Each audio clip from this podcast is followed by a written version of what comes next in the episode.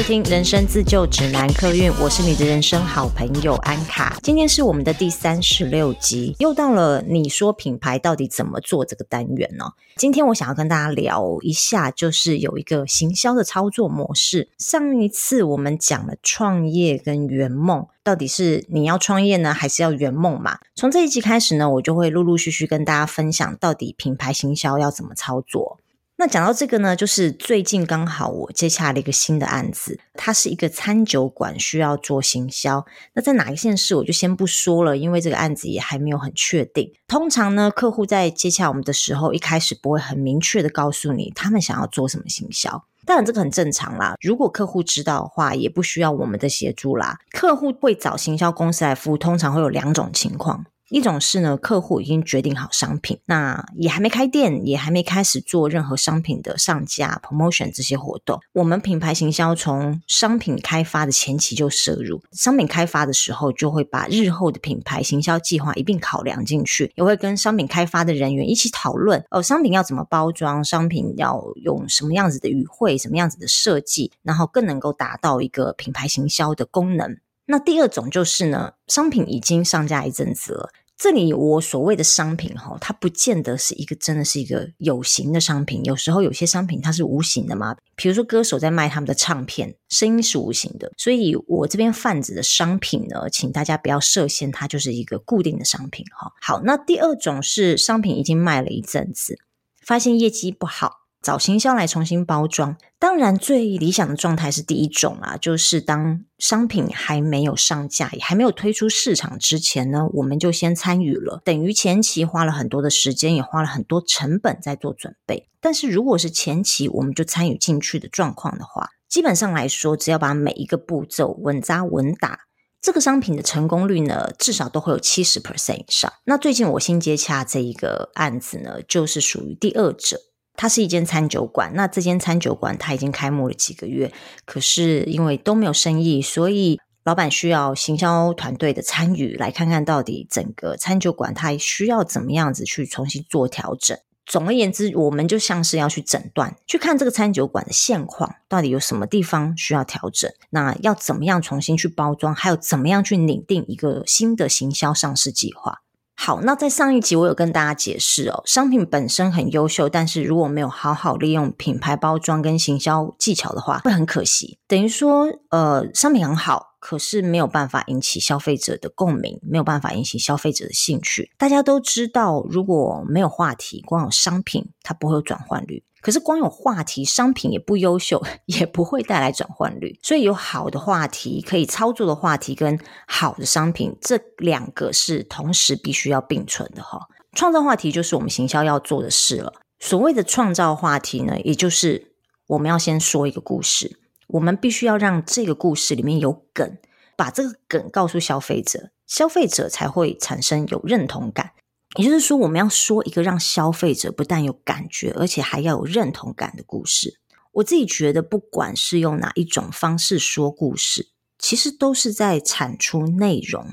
大家都知道，我们要赋予一个产品一个背后的故事。那这个故事可能可以长，可以短。那它一定有一个核心故事的主角。这故事主角当然就是商品本身嘛。那不可能只有主角啊，我们当然要铺陈它的这个故事的来源，然后中间发生了什么事，然后故事的结尾是什么。所以，当我们在讲这故事的时候，不管是我们在开头讲这故事，还是我们在中间的地方讲这故事内容，或是在结尾地方讲这故事内容，我们都会把故事变成一个内容来产出。那内容的形式就很多元啦，业种不同，适用的内容也不同，而且这个跟呃时时刻刻都在改变的行销渠道有关哦。比如说，早期流行的行销渠道是实体广告，内容啊就是找 model 或明星来拍一些美美的使用照片或穿搭商品的照片，然后把这些照片呃印成 DM 啊，做成人形立牌啊、公车车体啊、灯箱啊这些，这些都是我们走在路上会拿到、触碰到的实体广告。那到后来，现在我们已经数位化了嘛，实体广告变成网络广告，那行销的方式也在改变。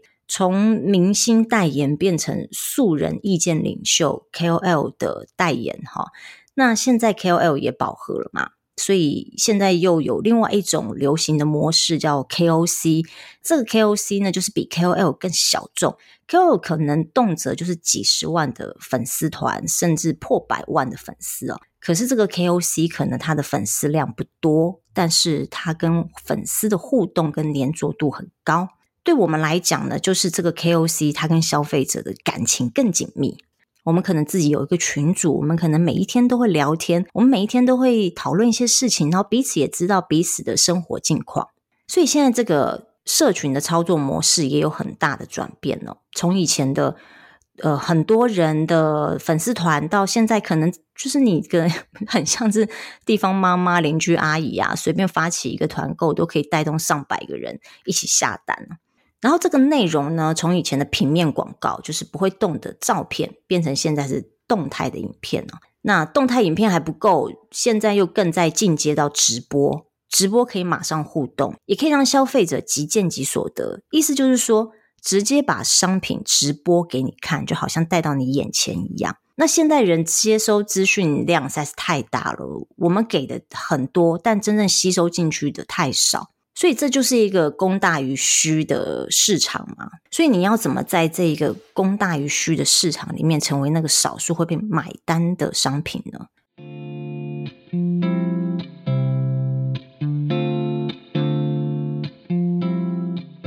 其实说了半天呢，我想要表达的是说，现在已经不是那种商品开发出来，拍几张漂漂亮亮的照片，或者是找个明星来代言，下个广告就会有业绩的年代了。也不是说开一间餐厅，请一些美食部落客来吃饭，分享一下在 IG 上面，就会有源源不绝的客人上门。现在要做行销，真的是比以前困难非常多，因为市场实在是太竞争了。所以我们要怎么从这么多跟你一样的商品、跟你一样的业种当中脱颖而出呢？好，今天就是要跟大家说，如果你有一个好的商品，但是你不知道要怎么卖，或者是说你怎么卖业绩都没有起色的话，那你一定要学会的一件事就是如何说一个好的故事。如果你能说出一个好的故事，让人产生共鸣的故事的话，这样的话，不管呃行销渠道怎么改变。不管流行趋势是大明星 KOL，或者是地方妈妈，说一个能创造话题而且引起共鸣的故事，它才能够让这个广告变成转换率，而不是说我们做了美美的广告素材，却不会变成订单。所以今天要跟大家分享的是，我们要如何说一个让消费者有兴趣，并且觉得跟你有共鸣、有共感的故事。如果你是在行销领域工作的朋友，一定都听过体验式行销。其实这个行销手法已经流行了好多年，只是说它不断的在进化。当然，随着一些流行的趋势会做一些调整，但是其实核心还是一样的。这也是我觉得说一个好听、好看的故事哦，最佳的行销方式。这个体验式行销，它其实不限于实体，现在有很多的 AR、VR。现在 AR、VR 很流行嘛，所以体验式行销它已经不是只限于是实体的行销活动了。呃，有很多的商品它实在是没有办法做实体活动，而且在碍于这个疫情的关系，也没办法再像以前一样不断的办实体活动哦。所以现在有很多的活动它转为是线上的活动。那线上活动你要怎么让消费者体验呢？还好我们现在有 AR、VR。有了 AR、VR 之后呢，品牌一样可以去做体验式的这个行销。我们先来讲一下什么是体验式行销。体验式行销，我们从字面上的意思就知道，它的重点在体验。但是体验的方式有很多种啊，就像我刚刚讲说，我们实体活动是一种体验，呃，我们在线上如果用 AR、VR 也是一种体验。我刚有讲说，体验式行销它已经行之有年，只是说它的这个方式一直在进化。我举一个很基本的例子哦，女生在逛百货公司的呃化妆品的那个楼层哈，时常你都会看到有那个化妆品的小姐，她拿着面膜站在手扶梯的那个门口给你试用。走进去整个化妆品的这个楼层呢，可能比如说好，你看到 Chanel 专柜，你想要试它的眼影，你走进去他的专柜，跟店员说：“诶，我想要试一下你们的眼影。”店员马上就拿他们最经典的珠光色泽的眼影帮你上妆，让你试试看，你擦了这个眼影之后会有什么样子的美丽的效果。再来就是不知道大家记不记得哦，大约在十年前吧，流行杂志呢，比如说像 Vogue 啊、L 啊，他们就开始会在里面夹一张有香水的纸，或者是说把呃如意的试用品、小包的那种赠品试用品夹在杂志里面。后来呢，这个模式呢就被大量复制。像日本杂志很常操作的一个模式，就是他跟某个品牌合作，做一个包包啊，或者是化妆包啊，或钱包，当做是那一期杂志的赠品。那当然，那一期杂志可能特别贵一些，可是它是限量的。这也是一种体验式行销，就是让消费者能够借由买杂志，透过买杂志呢，来体验到我的商品。那为什么体验式行销会一直被重复的使用呢？当然是因为这个方式是很奏效的。所谓体验，当然是先从挑起你的五感兴趣开始。五感就是视觉、听觉、味觉、嗅觉、触觉嘛。其实行销心理学在做的事情，就是不断的去刺激你的五感。那当然，这个背后包含了很多消费心理学的成分。大部分当然是借由刺激五感，然后我们间接挑起呃消费者在情感层面的好感跟认同。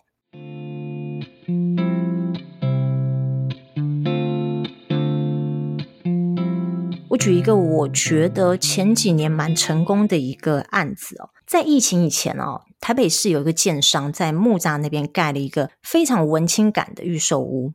然后他们也跟某一个独立书店合作，把预售屋的这个展销空间打造成一个一百天就会消失的快闪书店。那里面还有轻食、咖啡厅进驻，不止如此，他们还企划了很多跟作家啊、文化圈的 KOL 的演讲活动。那听说这个预售屋的建案真的就在一百天内销售一空，我觉得这是一个把体验式行销发挥得很成功的一个行销案哦。它从消费者的五感去打造一个环境。木栅一直都给人一种很清幽的感觉哦，呃，很多文人雅士啊选择居住在这一区，因为靠山嘛，所以空气很好啊，然后感觉整个生活步调是很慢的，所以这个建商他们选择跟文化接轨，他们把书店、咖啡厅、艺文活动放进这个预售屋里面，其实他们就是制造了一个氛围跟心理的投射给消费者。我今天是消费者，我今天想要买房子。走进这个预售屋里面，我就可以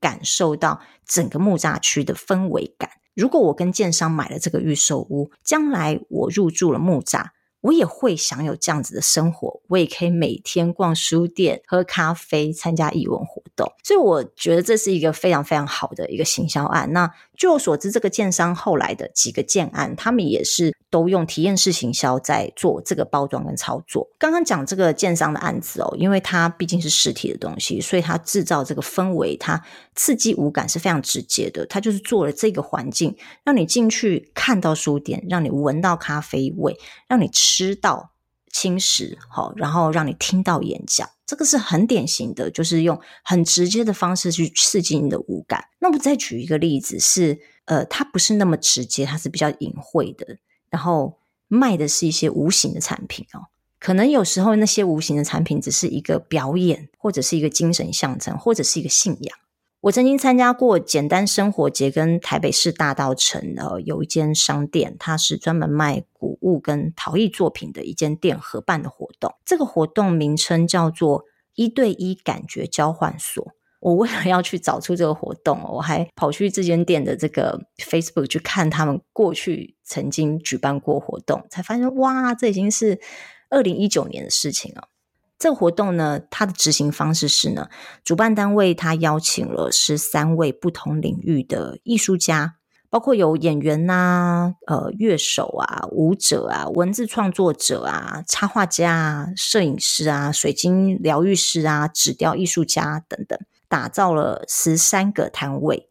它进行的方式是呢，每个摊位它只让一个人进去。那当然你要事先先买票啊，还有限制人数。呃，当然那个摊位他们的布置都是有主题性的。当然这个主题就是跟着是选择哪一个艺术创作家。比如说你选择的是舞者，那当然他布置的这个艺术的空间就会是否舞者这个主题哦，他可以在里面进行的表演。那每一个人进去跟这个创作者会有一个很亲密跟私密的交流，大约有十五到二十分钟的时间。他们把这个称作为体验交易。交易的过程呢，是透过肢体或谈话的接触，也就是说，这些艺术家用他们的创作来跟你交易。实际上呢，也就是让你体验他们的创作内容。但我有选择了几个艺术家的这个交易所进去体验哦。我记得其中一个是说故事的。我进去之后跟他介绍一下自己是谁之后，他开始呢说了一个关于他自己的故事，就有点像我们在交换资讯，我交换我的人生，他也交换他人生。那还有一个艺术家呢，他是画画的，那也是就是他好像是让我们抽抽牌卡吧，然后根据那个牌卡来画下。呃，这个艺术家觉得，呃，他想要给我的意象。那我记得有一个印象很深刻，是不是我自己体验？是我的朋友进去体验了。我朋友他就进去了一个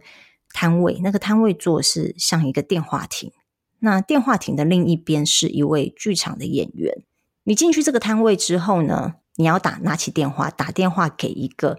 你没有办法再对话的人，或许是你已经过世的亲友。呃，或是你再也不会联络的前男友、前女友，打电话给他，跟他说当年你对他说不出口的那些话。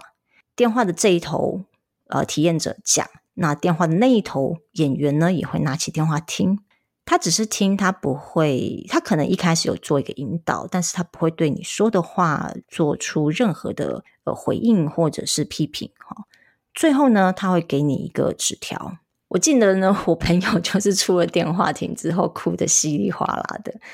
然后他拿到了一张纸条，那张纸条上面写着：“总有些人来到你的生命中，只是为了让你学会放手。”嗯，就不方便透露我朋友的他跟这个演员交换的内容是什么。但是我觉得最后他拿到这个纸条，真的非常符合他当时拿起电话讲的那一些内容。我觉得这是一个非常特别的体验式行销。这个活动贩售的商品不是具象东西，纯粹都是艺术创作。艺术创作是更需要情感交流的，所以它没有办法被一般的我们看到就是咖啡啊、书店啊这种很比较容易的方式去被呈现出来，去产生交流感。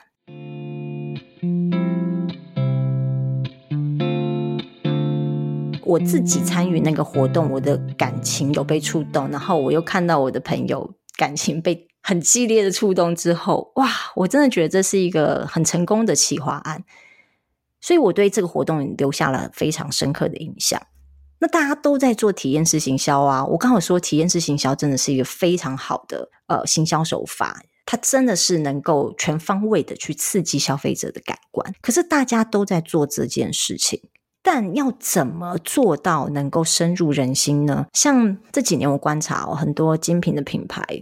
当然大家都在做体验式行销嘛，所以会做一些大型的装置物啊，让人家打卡拍照啊，或是有一些很有趣味的 pop art 的一些装置的艺术哈，可以让大家有一些互动。可是这些东西感觉都是一个比较呃一时之间的火花。这一季过了之后，就忘了上一季到底做了什么活动，所以这个感觉就是指行销到水平面，而没有深入到海底下。可是海底下才是波涛汹涌的地方，海底下才是能够勾起人的情感流动的地方。所以活动内容是否企划到能够勾动人的情感层面，让人念念不忘，呃，或者是像那个建商把情境的氛围营造到。让人产生大量投射，住在那里也会变成时尚文青，进而转换成订单。所以还是要回到源头，你想吸引什么样的消费者来买单？要知道他们的喜好是基本的，但是更重要的是要了解他们的心理，因为最终我们要打动的还是人的心。好，这就是我今天的分享哦。体验式行销，我们要怎么说一个有立体感的故事？我自己是很喜欢做。氛围营造这件事情哦，我认为氛围营造它不只是限于我们实际上做出来的东西。比如说我们在拍平面广告的时候，一开始的这个前期的拍照准备，你就必须要先想好一个故事，我要塑造成一个什么样子的氛围的感觉的故事。更不用讲动态影片啦，动态影片更是这样，因为我们就是要写出一个脚本。那再回到我刚刚讲的这个餐酒馆。我接洽到这个案子的餐酒馆，它其实目前里面看起来的氛围感是不足够的，就是并没有把这个主题调性，呃，抓出来，没有把主题调性抓出来，当然也没有办法去说一个故事。所以，呃，如果有幸我能够接到这个案子的话，我会先帮他说一个故事。那要说什么故事呢？就敬请期待喽。这就是我今天的分享，希望你们会喜欢。如果你是我的新朋友，呃，你是第一次听到我的节目，不管是在哪一个平台听到，都帮我按下订阅。如果可以帮我分享给你身边需要知道品牌行销的朋友的话，那更好，麻烦帮我分享出去。好，非常谢谢你的收听，我们下次见，拜拜。